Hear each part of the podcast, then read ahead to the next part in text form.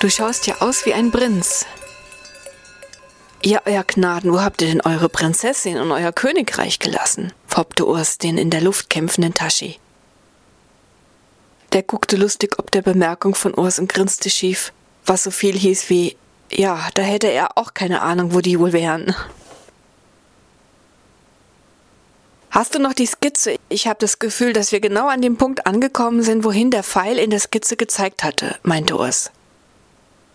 Gute Idee. Den Plan habe ich in meinem Seitenfach vom Rucksack.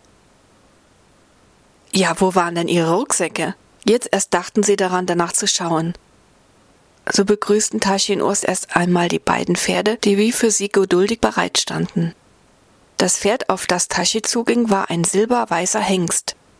Tashi streichelte und begrüßte das Pferd und sah dann seinen Rucksack, der am Sattel hinten festgeklemmt war. Sogleich schaute er nach dem Brief. Zum Glück, der Plan ist im Seitenfach, wie ich gedacht habe. Urs hatte inzwischen auch Bekanntschaft mit seinem Hengst gemacht. Haflinger werden vor allem im Alpenraum gezüchtet, der passte somit perfekt zum Urs. Zum Glück fand auch er seinen Rucksack gut fixiert hinten am Sattel. Tashi, kannst du denn überhaupt reiten? fragte Urs. Eine alte, aber wohl wirklich richtig alte Erinnerung tauchte bei Tashi auf. Irgendwo ganz entfernt fühlte er, war er auch schon mal geritten in seinem Leben. Das musste weit zurückliegen in der Zeit, in der er in Tibet gelebt hatte. Und sicherlich nicht während der letzten 60 Jahre in der Steinach-Villa. Ja, ich glaub schon, meinte Tashi. Komm, wir probieren's einfach mal aus. Ja, wie nennen wir euch zwei denn? meinte Urs. Cloud, kam es blitzschnell von Tashi zu seinem silbernen Hengst, der daraufhin seinen Kopf bejahend schüttelte und freudig wieherte. Toni, rief Urs. Ja, nun hatte auch der gute Haflinger seinen Namen. Und der schien genauso erfreut zu sein, nun auf Toni zu hören. Also entweder waren das zwei Naturtalente, dass die auf Anhieb wussten, wie man mit solchen Pferden umging und sie zum Traben brachte, oder da war schon wieder so ein Zauber am Werk. Wundern täte es ein ja nicht. So trabten die zwei Reiter gemütlich einen Landweg entlang, der direkt an der Wiese vorbeiführte. Welche Richtung sie wählten? Einfach nach rechts. Sie hatten nur grob eine Richtung dazu auf der Skizze gesehen. Viel damit anzufangen war ja nicht. Lieber schauten sie sich die schöne Landschaft an mit ihren Obstbäumen auf den Wiesen und im Hintergrund sanft geschwungenen grünen Hügeln. Es war eine ausnehmend gute Luft, die sie tief einatmeten. Sie war deutlich feuchter als die Luft, die sie von ihrer alpinen Heimat her kannten. Nun wisst ihr also, wie Tashi und Urs zu ihren Pferden und der seltsamen Kleidung gekommen waren. Und das mit den Fichten habt ihr ja auch schon gehört. Und hier geht die Geschichte nun weiter. Das war doch echt witzig eben mit den sprechenden Fischen, oder? meinte Tashi zu Urs. Was das zu bedeuten hat, dieser seltsame Spruch, den sie da eben losgelassen haben? Nachdem das mit dem Betraben so gut geklappt hatte, wollten sie den Pferden nun mal die Spuren geben. Cloud und Toni machten bereitwillig mit, und ab ging es in Galopp über die Wiesen, Ups, da fiel Urs auch schon aus seinem Sattel und landete mitten in den Brennnesseln. Brrr, brachte Tashi seinen Cloud zum Stehen. Hey Urs, hast du dir was getan? Tashi war ganz schnell abgestiegen, um Urs zu helfen. Die Knochen sind zum Glück heil, aber äh, diese Mistdinger, die brennen ja ganz schön. Urs musste sich heftig kratzen. Tashi schaute gebückt nach Pflanzen und da, er fand, was er suchte und reichte sie Urs. Hier ein paar Spitzwegerichblätter.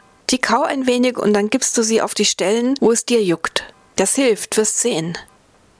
Genauso wie Tashi es vorgeschlagen hatte, machte es der Urs. Ja, und das hilft ja wirklich.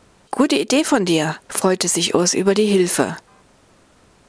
Oh, das ist eigentlich eher ein Tipp von Punja, denn mir ist es mal genauso gegangen wie dir. Allerdings bin ich nicht vom Pferd gefallen, sondern hab aus Versehen in diese Dinger reingegriffen, grinste Tashi seinen Kumpel an. So ganz sicher im Sattel war Urs also doch noch nicht. Kannst du wieder reiten? fragte Tashi. Logo. Als Murmeltier habe ich doch echt nochmal Schwein gehabt, grinste Urs und kam dann doch noch irgendwie hoch in den Sattel. Komm, lass uns den Pfad in Richtung Wald mal abbiegen. Mal sehen, wohin dieser Weg uns führt, zeigte Tashi und so lenkten die beiden ihre Pferde in diese neue Richtung. Ach, diese Luft, die ist einfach gut. Er schnupperte Urs die würzige Luft, sobald sie den Wald mit seinen Tannen und Kiefern erreichten. Das erinnerte ihn an seine Heimat, die Alpen. Was wohl Elmelda macht und seine Kinder, dachte Urs. Es schien ihm, als sei er schon eine halbe Ewigkeit weg von ihnen. Tashi und Urs trabten sicherlich schon eine halbe Stunde mitten im Wald. Wann kämen sie da endlich wieder heraus? Und nach einem Nachtlager sollten sie sich auch bald umsehen, denn die Sonne stand schon ziemlich tief. Endlich ein Lichtblick. Schau, der Pfad führt uns da vorne wieder raus aus dem Wald. Ich kann sogar schon ein paar Häuser sehen, rief Tashi ganz aufgeregt und brachte Urs raus aus seinem Grübeln. Hey, ja, die sehe ich jetzt auch. Was da wohl für Leute wohnen? Vorsicht, Urs, reite da nicht hindurch, rief Tashi seinem etwas geistesabwesenden Kameraden zu. Da ist ein riesiger Ameisenhaufen, nicht, dass wir da hineintappen und alles kaputt machen. So stoppten die beiden noch rechtzeitig und ritten in einem Bogen um den großen Haufen herum. Fast waren sie am Ameisenhaufen vorbei, hörten sie, wie jemand rief. Ihr beiden halt, ihr seid anders als die anderen Menschen, die so dumm sind und uns zertreten. Die haben überhaupt kein Gefühl für uns so hoch zu Ross. Aber ihr, ihr seid anders. Wer bist du denn? fragte Tashi in die Richtung der Stimme, denn sehen konnte er noch immer niemand. Ich bin der große Ameisenkönig, rief ihnen eine etwas größere Ameise zu und winkte mit einem grünen Blatt, so dass er leichter für sie erkennbar wurde. Er sprach dann weiter. Wir wollen's euch gedenken und euch's vergelten, dass ihr uns errettet habt. Gern geschehen, lieber Ameisenkönig, meinte Tashi machte eine leichte Verbeugung in seine Richtung. Nun hörten sie diesen seltsamen Satz schon zum zweiten Mal. Erst von den drei Fischen und nun von einem Ameisenkönig. Tashi und Urs schauten sich mit Stirnrunzeln an. Nun gut, es wurde Zeit für sie, dass sie weiterkamen, bevor die Nacht hereinbrach. Jetzt mit einem klaren Ziel vor Augen lenkten sie ihre Pferde geradewegs raus aus dem Wald, hin zu den Häusern. So kamen sie rasch zu den ersten Gebäuden eines wohl größeren Ortes. Eine mächtige Eiche stand da am Weg, wie ein Wächter der Stadt. Der Baum mochte gut tausend Jahre alt sein, bei diesem kräftigen Baumstamm und der majestätischen Krone, die er trug.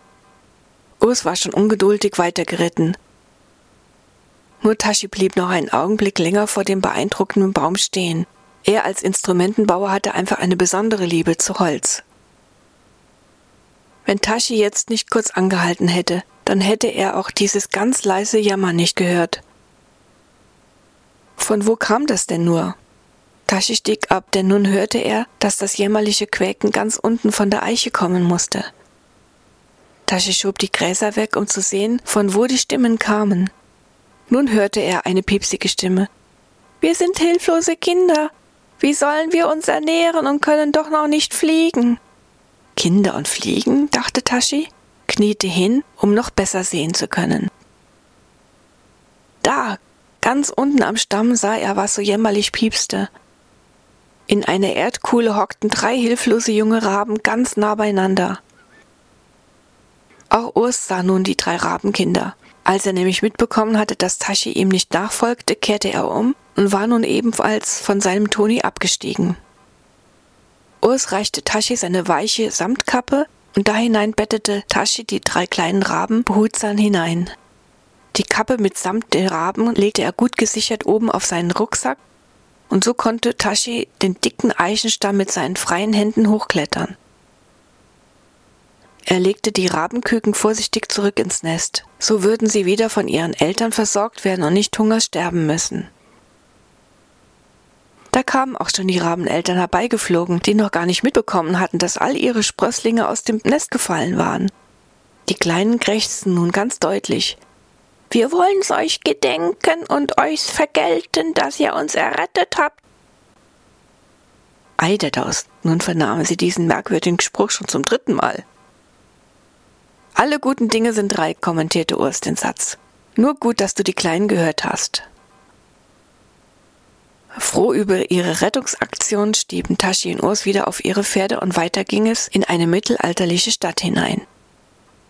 Vorbei an Bauernhöfen, wo Wachhunde bellten, Kühe muten und die Bauersleute mit ihren Kindern Gruß guckten, wer da Seltsames an ihnen vorbeitrabte. Dann kamen auch schon die ersten Wohnhäuser mit ansprechenden Vorgärten, immer näher rückten sie vor ins Innere der Stadt. Dort gab es viel Lärm und Gedränge, als sie geradewegs zum Marktplatz vordrangen. Tashi und Urs stiegen ab und hörten, was von einem würdig aussehenden Stadtbeamten gerade verkündet wurde. Der hielt eine lange Papierrolle in seinen Händen und sprach Hört ihr Leut und lasst euch sagen, Ihre Majestät König Edward II. von Wallens verspricht demjenigen eine königliche Belohnung, der drei schwere Aufgaben lösen könnte – um damit einen Fluch von diesem unserem Königreich zu nehmen. Allerdings solle er bedenken, denn könne er es nicht, so wäre sein Leben verwirkt. Ein Getuschel ging um. Tashi und Urs hörten, wie die Leute sagten. Ja, da hätte schon so manch einer gedacht, er hätte das große losgezogen. Und dann doch nix. Wie viele tapfere Burschen, schöne Edelmänner hatten es schon versucht, und alle hatten sie ihren Leichtsinn mit ihrem Leben zu bezahlen. Die Leute schauten die beiden Fremden mit großen Augen an. Sollten das etwa neue Bewerber sein, tuschelten sie.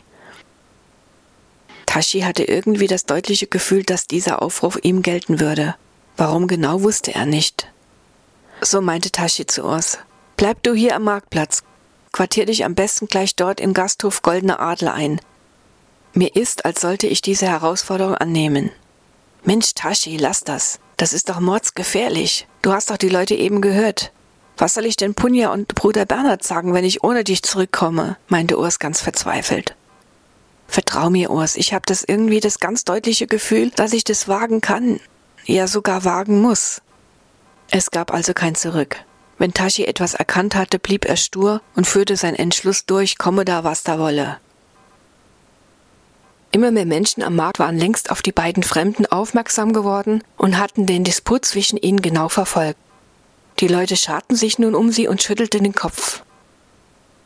So ein aufrechter, schöner Jüngling, ein Prinz, das konnte doch jeder erkennen, und er lief nun offenen Auges in sein Verderben hinein. Um den ist es doch wirklich schade.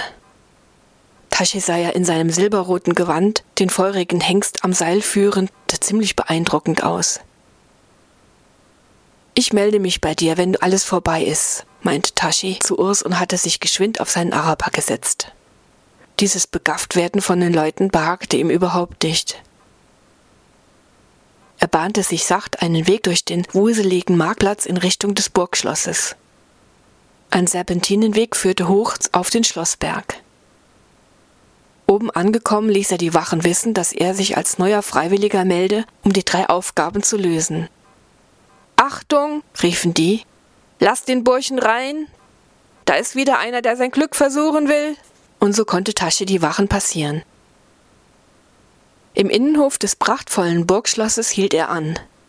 Einer der königlichen Pferdewirte kam, um sein Pferd zu versorgen. Tashi tätschelte sein Araber. Wir sehen uns bald, Claud. Bist gut geritten, danke. Und du hast dir jetzt eine wirklich leckere Mahlzeit verdient und ein feines Lager. Cloud wieherte, als hätte er verstanden, was ein Reiter da gerade zu ihm gesagt hatte. Zwei Bedienstete führten Tashi innerhalb der Burganlage eine Wendeltreppe hoch in eines der Gästegemächer.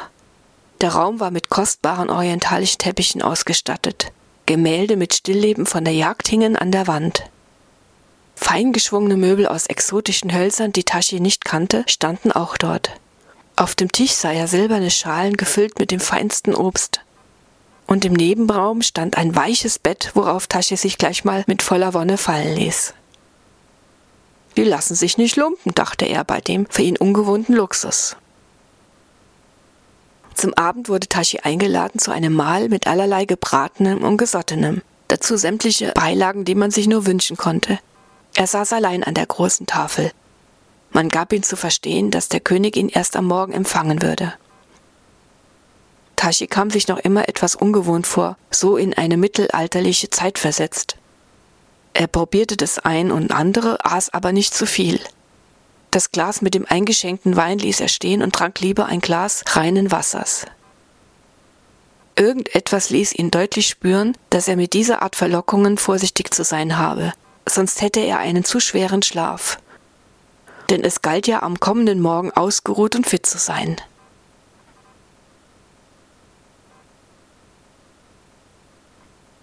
Tashi hatte bei dem weit geöffneten Fenster recht lang geschlafen. So sprang er nur mit einem Satz aus dem Bett heraus und nahm erst einmal tief Luft. Was für eine herrliche Luft das hier war, so wie sie Tashi bisher noch nie gespürt hatte. Das Wetter hatte gewechselt. Es waren dunkle Wolken am Himmel aufgezogen, die nach Regen aussahen. Sein Blick ging hinaus in einen Park mit den ehrwürdigen alten Blutbuchen und ihren typischen roten Blättern. Ob es an ihnen lag, dass die Luft so gut war? Es klopfte. Herein! Ein königlicher Diener schob einen Servierwagen in den Raum hinein. Ob er zu frühstücken wünsche, der ehrwürdige Prinz Tashi, meinte der. Ja, warum nicht? Gerne, war Tashis Antwort. Als der Diener wieder rausgegangen war, ließ sich Tashi ein umfangreiches, köstliches Frühstück munden. Anders als am Abend hatte er jetzt einen ausgesprochen guten Appetit. Tashi öffnete ein weißes Tuch, das in einer Schale lag, und ein warmes Ei kam zum Vorschein. Hm, wie lange habe ich schon keine Eier mehr zum Frühstück gehabt? Auf eine weiße Brotscheibe strich Tashi ordentlich Butter und aß mit Vergnügen das weich gekochte Ei dazu. Es gab noch vieles an Köstlichkeiten, wie etwa geräucherter rosafarbener Lachs oder auch das Süße war verlockend. Um eine Schale frisch duftender Rosinenbrötchen waren alle Arten von Gelees, Marmeladen und Honigsorten gruppiert. Da hätten ja noch gut fünf Leute satt werden können, dachte Tashi. Als das Frühstück beendet war, zog er sich vollends an. Als er zum Gang hinaustrat, wartete schon ein weiterer Diener auf ihn. Der führte ihn die Wendeltreppe hinunter über den Schlossburghof und durch das Eingangstor. Der Wind war stark an diesem Morgen und Tashi sah, wie am Tag zuvor, schon jede Menge kreischender weißer Vögel, die er bisher noch nie gesehen hatte. Er fragte den Diener, was das denn für Vögel wären. Ja, das seien doch Möwen, der Diener wunderte sich anscheinend, dass Tashi die nicht kannte. Weiter gingen sie einen Weg, der allmählich zu einem engen Pfad wurde. Er führte erst hinunter und dann wieder hinauf auf eine felsige Anhöhe.